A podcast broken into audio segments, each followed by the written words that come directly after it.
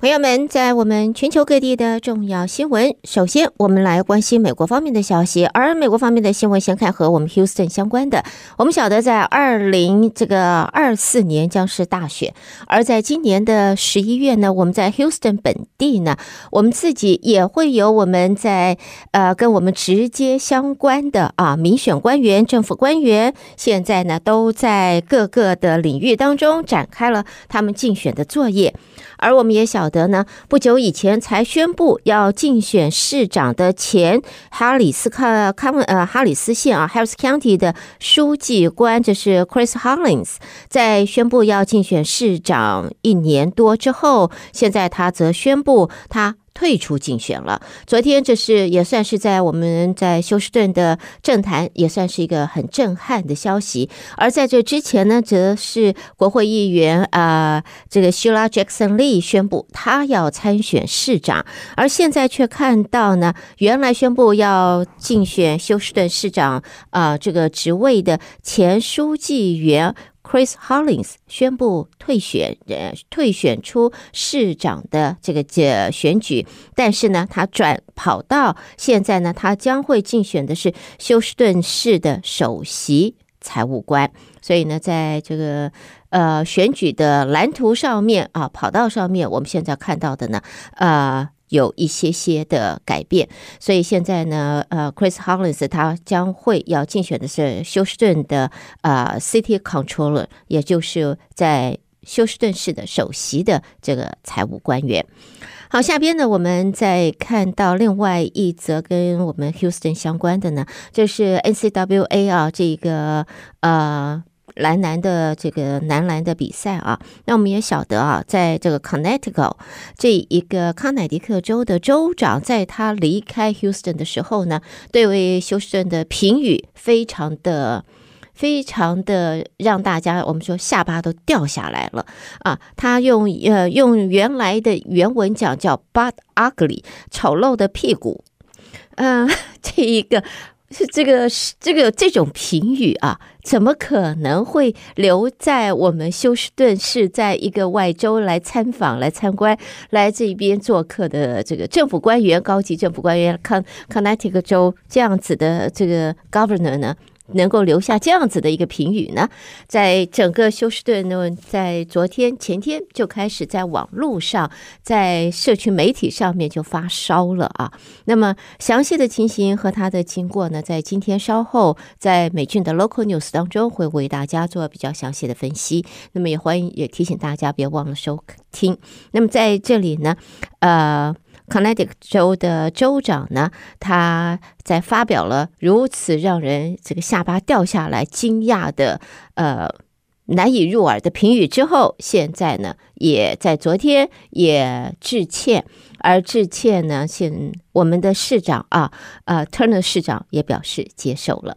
好，我们这是和我们休斯顿相关的。接着我们来看的是美国方面的新闻。先看一下，在这关于财经方面，美国的财政部昨天提出了警告，包括了北韩还有网络犯罪分子以勒索软体发动攻击的这个 Hacker，或者是窃贼、诈骗犯，他们说正在利用去中心化金融这个服务。来转移、清洗他们的不法所得。去中心化金融这个平台能够让用户在不透过银行的情况下，可以借出、借入或者是储蓄。通常使用的呢，就是加密货币或者是稳定币啊 （stable coins）。根据这一项有关去中心化金融的非法金融风险的新评估，美国财政部也因此发现非法活动分子正在利用美国以及外国的防治洗钱。与打击资助恐怖主义的规定执行和支援服务技术中心现在的漏洞来做他们的洗钱转账的这个行为。另外呢，在美国海军部长也在近日是在华府的一场私人晚宴当中发表了谈话。他把澳洲、英国、美国三方安全伙伴关系啊啊 AUKUS 啊 AUKUS 称为防止中国和俄罗斯试图改变我们生活世界的一个堡垒。在这个报道当中说，这场晚宴与会的还有澳洲驻美国大使，还有以及白宫印太事务协调官，以及一群澳洲国防工业代表。美国海军部长戴杜罗是在四号的晚上表示呢，这一个伙伴关系对于阻止在中国方面破坏世界秩序是至关重要，也认为这个三方安全伙伴关系已经承诺是在二零四零年代之前要为澳洲配备最少八艘的核动力潜舰，而目的就是针对来自俄罗斯和中国的这一个情形。下边呢，我们再看到呢，谈到了俄罗斯，也看到华盛顿的报道。这是拜登政府的高层说，一份美国与北约为乌克兰打造春季反攻的整备计划，这个礼拜在社群媒体当中流传出来了。五角大厦现在调查，到底幕后散播的黑手是谁呀？这份计划被披露，呃，是披露了西方援助乌克兰装备的时程数量，以致俄罗斯乌克兰的伤亡。那么相关的机密文件是在 Twitter 以及 Telegram 上面流传。而 Telegram 的用户就超过五亿，而且还是在俄国使用相当的广泛的，所以这个是等于是最高机密，现在不叫做最高机密，已经成了公开的讯息。那么这种像计划的外泄，五角大厦当然马上要查清楚。接着看到，这是在田纳西州的报道。数天前，有一名枪手在 Nashville 这一所学校啊，杀死了六个人。两名民主党议员参加了在州议会大厦举行的枪支管制的抗议活动之后，也在六号，在昨天遭到了共和党主导的美国田纳西州议会开除了。他们是后来被称为田纳西三人组当中的其中两个人。一个礼拜前，和平示威者是在位于 Nashville 的州议会大厦集会时，这三名田纳西州的议员在众议院使用扩音器带头喊抗议的口号，而这三个人在未获认可的情况下发言，也因此遭控违反众议院的规定。议员投票主要按照党派区分，他们以七十二票赞成，二十五票反对。通过开除了这两名民主党的议员，所以呢，在现在呢，因为他们抗议在田纳西州的枪支管制啊，在 Nashville 的枪支管制的抗议活动，呃，参与了抗议活动，现在遭到开除党籍。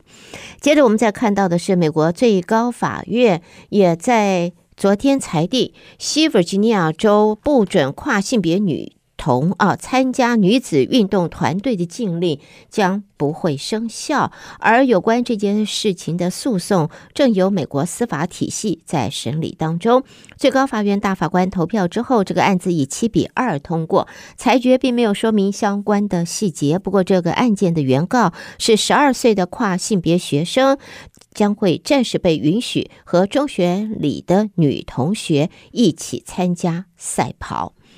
下边呢，我们则看到，就是美国最高法院大法官，这已经是呃被。爆料出来啊，就是多年来他是多次接受共和党金主招待，像是到纽西兰乘坐游艇啦，而且还搭乘私人飞机到世界各地旅游。这是由美国的非营利调查新闻机构 ProPublica 在昨天的报道，身为监视。定的保守派的汤马斯啊，这个 Thomas 他是美国最高法院任职最久的大法官，而这一个报道则指出，这位大法官的印尼之旅一次就可能要价五十万美金，是由共和党的金主，也是房地产大亨啊科罗买单的。法律改革行动组织修复法院 Fix the Court 则表示，ProPublica 的调查显示，最高法院是政府中心应负责任最少的机构。ProPublica 借由采访并且检视照片和其他文件，完成了这一次调查。在声明中也谈到，基本的监督措施时，如果没有全面性，而且由立法者主导来重新定义大法官的职责，那么就没有办法改变任何事情。报道中提到的是，科罗捐给共和党相关政治团体的金额超过一千万美金，就包括了捐款五十万美元给汤姆斯的妻子创立的保守派游说团体。接着也看到呢，在阿富汗方面呢，那么拜登政府昨天公布的一份机密报告的大纲，把二零二一年八月美国。呃，美军从阿富汗撤军的混乱情形，大部分的责任归咎于前总统川普，指责他虽然与塔利班达成了协议，但是并没有能够制定后续的计划。好，我们新闻最后看到来自 NASA，根据报道呢，这是太空探索科技公司 SpaceX 的猎鹰九号啊，Falcon Nine，它的火箭在凌晨十二点半。已经发射，把 NASA 的对流层排放污染监测的仪器送上了运行的轨道，也让科学家能够比过往更为广泛的来监测在空气污染以及排放的源头。那么这一个资料呢，会提供美国环保署、国家海洋界大气总署和其他负责处理大气污染的相关单位去使用。带给大家这是在美国方面的报道，朋友们，你收听的是德州中文台，我是胡美健。下边我们将把焦点转到国际新闻方面，请和我继续一同关心。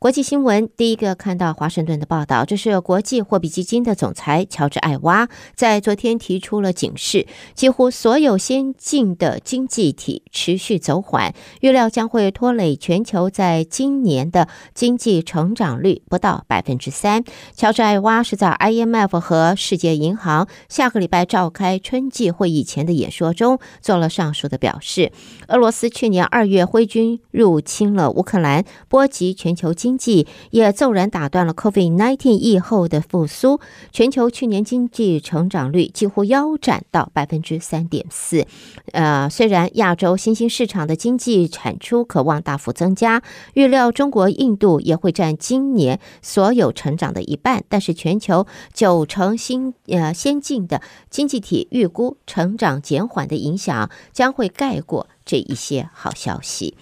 好，接着呢，我们也看到呢，这是啊、呃，关于在 COVID-19 啊，在现在呢，也看到世卫组织在昨天说，他们确信在中国的手上有更多可以揭开 COVID-19 疫情起源的资料，也要求中国方面应该立即把相关的资讯对外分享。据 COVID-19 第一次现踪到现在超过三年，但是关于疫情起源的争端却还在持续当中，溯源在科学界还乃至美国政府机构。但彼此之间都有分歧。一说病毒从自然界由动物传染人类，另一说则是可能从武汉实验室所外泄。而在中国当局严厉驳斥后者。而现在呢，在呃世卫组织的这个副技术组的负责人则表示，资料新的资料提供线索，但是没有明确的给出答案。也坚称，二零二零年一二月搜集的资料超过三年了。应该老早就分享给外界了。接着看到呢，联合国儿童基金会在今天提出警告，受到粮食价格的高昂，还有战事以及气气候变迁的影响，非洲沙赫尔地区有三个国家在今年总计恐怕会有一百万名幼童出现严重的急性营养不良的情况。所以在现在呢，联合国儿童基基金会西非和中非地区的主任就表示呢，越来越难帮助到孤立地区的社群。联合国儿童基金会还指出，数据显示，在今年沙赫尔地区各地都会有儿童销售增多的情况。那么，也呼吁在当地各国政府要把儿童摄取营养列入国家优先事项的前几位。下边焦点转到北韩，我们先看到呢，在美国、南韩和日本都在今天发布了联合声明，对北韩采恶意的网络活动筹措武器计划所需资金表达严正关切。专家说，北韩骇客窃取加密货币资金，已成为北韩资助武器计划的主要来源。北韩的武器计划也因为国际制裁而受到限制。另外呢，在呃，根据来自这个南韩方面的消息，两韩联络办公室与军方在今天与北韩的例行通话都没有获得回应。南韩方面的线路检查结果并没有问题，因此不排除北韩方面线路的问题，或者呢是北韩故意不回应的可能性。接着，我们看到加拿大在昨天说将会派遣一架军机到日本来支援联合国安理会对北韩的制裁任务。加拿大国防部长宣布派遣加拿大皇家空军的巡逻机到日本。加拿大政府说，大约有六个礼拜的时间，这一架巡逻机将会对疑似逃避制裁的海上活动进行监测，特别是船对船转移。遭安理会禁止的燃料以及其他的商品。接着，我们把焦点转到法国。法国民众在昨天再度对自家总统马克宏的年金改革发出了不满的怒吼。激进的示威群众和维安部队也发生冲突，数十人因此被逮捕。马克宏喜欢的餐厅之一也遭池鱼之殃，在混乱当中被烧了。在法国的法院，下个礼拜也会对退休制度改革做出关键裁定。尽管走上街头的抗议人数有所下降，已经向政府施压近三个月的各大工会，在目前仍然不打算呃放手。接着我们看到呢，这是里约的报道，最新的研究显示。Amazon 亚马逊雨林当中受保护的原住民保留地，每年可以吸收数万吨空气污染的物质，省下治疗呼吸系统和心血管疾病医疗费用最少二十亿美金。这是一项长达十年的研究分析巴西亚马逊森林大火对健康的影响。森林大火将大量的微粒物质释放到大气当中，这些物质是可以传播数百公里，破坏力。呃，破坏远方城市的空气品质。而在这一个研究则说，森林大火通常由土地掠夺者、放牧者和其他试图侵占森林的人纵火所导致。而 Amazon 原住民协助保护土地免受这类火灾的肆虐，也进而拯救了吸收空气的树木，预防上万例可能致命的疾病发生。最后看到是。呃，法国总统马克宏的这个中国行啊，他即将结束中国三天的国事访问行程。呃，行程七号他在广州会见学生，并且与国家主席习近平共进晚餐。而此行马克宏的一大重点就是商讨中国如何来调解俄罗斯与乌克兰之间的冲突。好的，朋友们，这就是带给大家在国际方面的报道。美国和国际新闻之后，我们要在这儿稍微休息一会儿，然后下边我们再来关心两岸方面的新闻。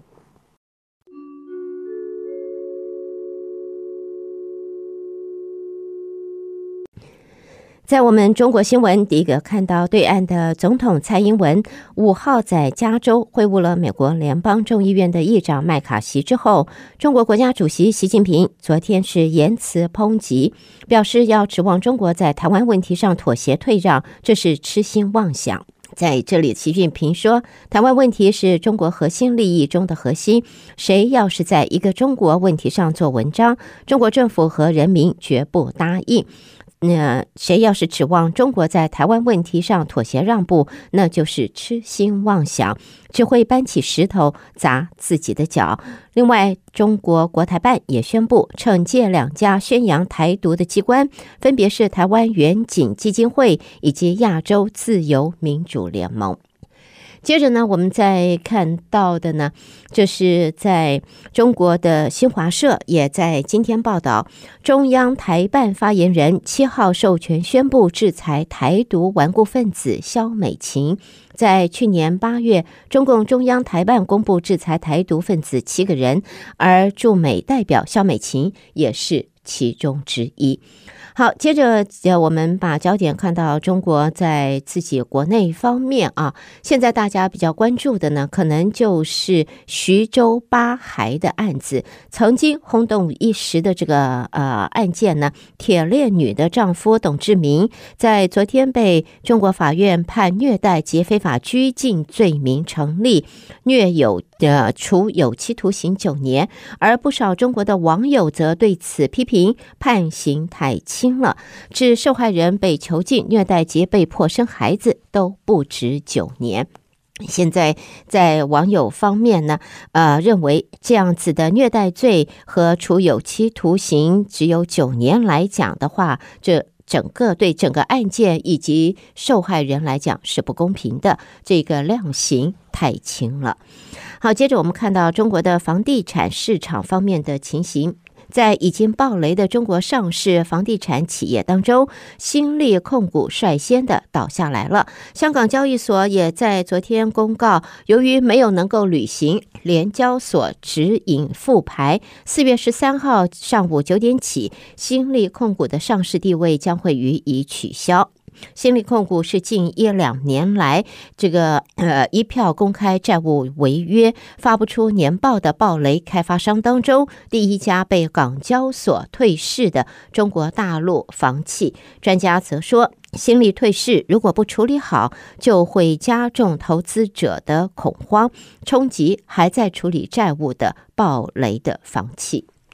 接着，我们很快看一下法国总统马克宏的中国行啊，在法国总统访问北京，中国也点头采购了一百六十架空中巴士的客机。而在此之前，中国领导人习近平也说，他和马克宏都反对冷战思维和阵营对抗。学者则对此分析，期盼和中国签大单。这就是马克宏在此行的主要的目的。在这一次的访问当中呢，马克宏和欧盟执委会主席范德赖恩是四月五号到七号一起访问中国。那么，习近平也表示，这一次马克宏的到访是中国对外交流全面重启之后，欧洲国家元首的第一次中国访问行。相信这次访问也会为中国与欧洲的关系发展注入新的动力，带来新的气象。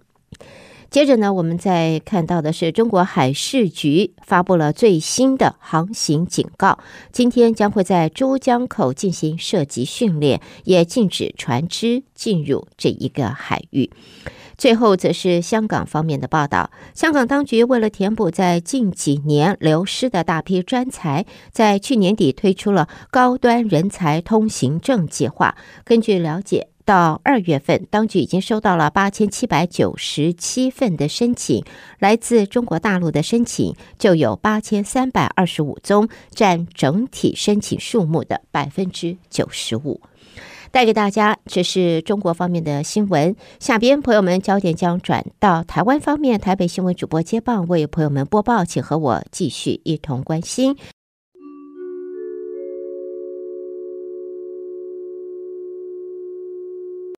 德州中文台的听众朋友们，大家早安，我是李思利。台湾方面讯息，今天首先为您报道的是，蔡英文总统结束了民主伙伴共荣之旅，访问友邦瓜地马拉及贝里斯的行程之后，回程过境美国洛杉矶，并且在当地时间的六号上午与随团媒体查叙。针对与美国众议院议长麦卡锡的会晤，总统表示，是因为现在美国国会正在讨论多个有关台湾的法案。若能够早一点对此交换意见是好事，这也是这一次会晤的重点。总统说：“因为现在在国会里面有好几个呃关于台湾的法案在进行讨论嘛，哈，那呃国会议员呃有机会呃跟我们一起呃讨论这些法案啊、呃，交换意见，那我也觉得都蛮好的。那所以我们呃在加州呃在这个时候见面，我觉得是蛮好的。”对于中国在蔡麦会后的举动。总统表示，过境已经行之有年，而且和美方当面沟通，有助于两岸关系的平稳及区域和平。总统希望中国自我克制，不必过度的反应。总统也表示，他相信自己现在所做的事都符合台湾的最佳利益，因此希望继任者不分党派都可以考虑延续。对于访问中国的前总统马英九说，两岸在中华民国宪法上属于一个中国。总统则认为，这是一九七零年代的论述，与现在的环境有些差距。总统说：“我们以现在的情境来看，在有一个非常呃呃清楚的事实，哈，也就是说，中华民国跟中华人民共和国互不隶属，这个两岸互不隶属，这个是一个很清楚的事实。”总统也强调，他处理两岸关系的最高目标就是确保台湾人民自由民主的生活方式及人权，也希望能尽其所能维持两岸的和平稳定。针对蔡总统批评前总统马英九的一中论述与现在的环境有差距，马英九基金会执行长萧旭成今天表示，中华民国宪法与宪法增修条文二零二三年还在实施。蔡英文否定宪法的一中原则，公开主张两国论，将台湾带向险境，已经不适任中华民国总统职务。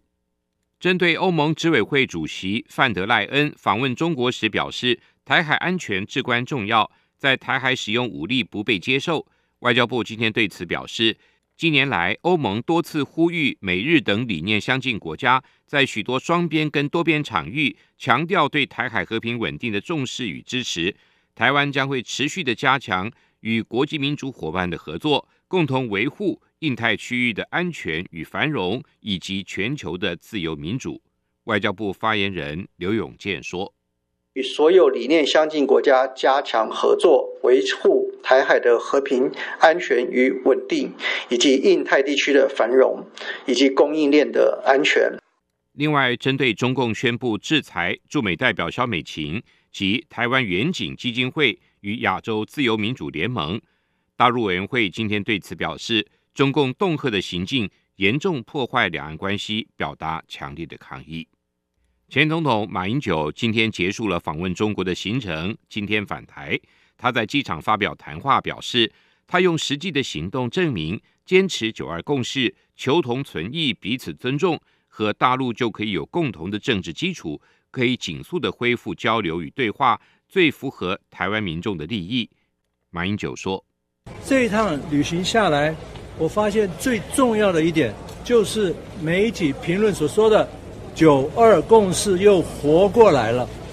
我用实际行动证明，坚持‘九二共识’，求同存异，彼此尊重，和大陆就可以有共同的政治基础，可以尽速恢复。”交流与对话，这样子最符合我们台湾民众的利益。COVID-19 国内外的疫情都持续的趋缓，本土疫情处于低点。中央流行疫情指挥中心指挥官王必胜今天表示，预计四月底五月初就会将 COVID-19 由第五类传染病改为第四类，下周便会宣布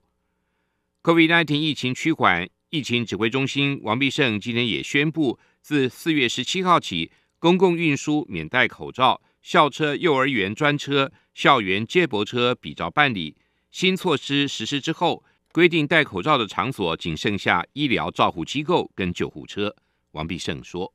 现在看起来，我们清明连假之后，疫情也是相当的稳定，所以我们呃将会在四月十七号开始调整口罩规定。”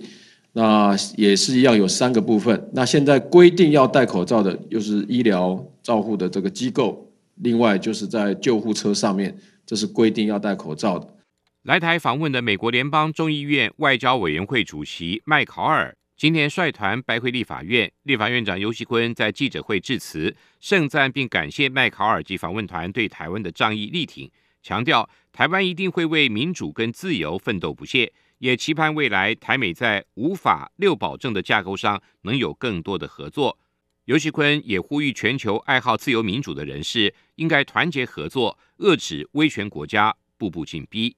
尤锡坤说：“自由民主与人权是人类文明的基石，呼吁全球爱好民主自由的人们应该更加加强团结合作，才能够遏制威权独裁体制国家的步步进逼。”民众党主席柯文哲即将启程赴美，今天举行访美行前记者会。柯文哲表示，这次访美定调为自由台湾对话之旅，透过拜访美国政府机关、国会议员、智库、新兴科技跟台侨，让大家了解美国，避免坐井观天，并且让世界认识台湾民众党，建立与各方对话的平台，在蓝绿僵局下为台湾找出一条活路。柯文哲说：“那么目前在国际上是中美对抗啊，那国内是蓝绿哈的僵局啊。那作为台湾的第三势力啊，总要找出一条活路，你知道哈？那所以我们提出这个台湾自主、两岸和平哦，这是我们的目标的哈。那也希望说，透过我们的努力哈，可以台湾可以给台湾撑出一个最大生存空间。中华邮政公司配合财政，德州中文台的听众朋友们，大家早安，我是李思利。台湾方面讯息，今天首先为您报道的是，蔡英文总统结束了民主伙伴共荣之旅，访问友邦瓜地马拉及贝里斯的行程之后，回程过境美国洛杉矶，并且在当地时间的六号上午与随团媒体查叙。针对与美国众议院议长麦卡锡的会晤，总统表示，是因为现在美国国会正在讨论多个有关台湾的法案，若能够早一点对此交换意见是好事。这也是这一次会晤的重点。总统说：“因为现在在国会里面有好几个呃关于台湾的法案在进行讨论嘛，哈，那呃国会议员呃有机会呃跟我们一起呃讨论这些法案啊、呃，交换意见，那我也觉得都蛮好的。那所以我们呃在加州呃在这个时候见面，我觉得是蛮好的。”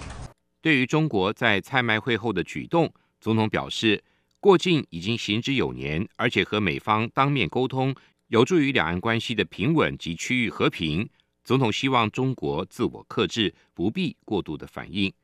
总统也表示，他相信自己现在所做的事都符合台湾的最佳利益，因此希望继任者不分党派都可以考虑延续。对于访问中国的前总统马英九说，两岸在中华民国宪法上属于一个中国。总统则认为，这是一九七零年代的论述，与现在的环境有些差距。总统说：“我们以现在的情境来看，在有一个非常呃呃清楚的事实，哈，也就是说，中华民国跟中华人民共和国互不隶属，这个两岸互不隶属，这个是一个很清楚的事实。”总统也强调，他处理两岸关系的最高目标，就是确保台湾人民自由民主的生活方式及人权。也希望能尽其所能维持两岸的和平稳定。针对蔡总统批评前总统马英九的一中论述与现在的环境有差距，马英九基金会执行长萧旭岑今天表示，中华民国宪法与宪法增修条文二零二三年还在实施。蔡英文否定宪法的一中原则，公开主张两国论，将台湾带向险境，已经不适任中华民国总统职务。针对欧盟执委会主席范德赖恩访问中国时表示，台海安全至关重要，在台海使用武力不被接受。外交部今天对此表示，近年来欧盟多次呼吁美日等理念相近国家，在许多双边跟多边场域强调对台海和平稳定的重视与支持。台。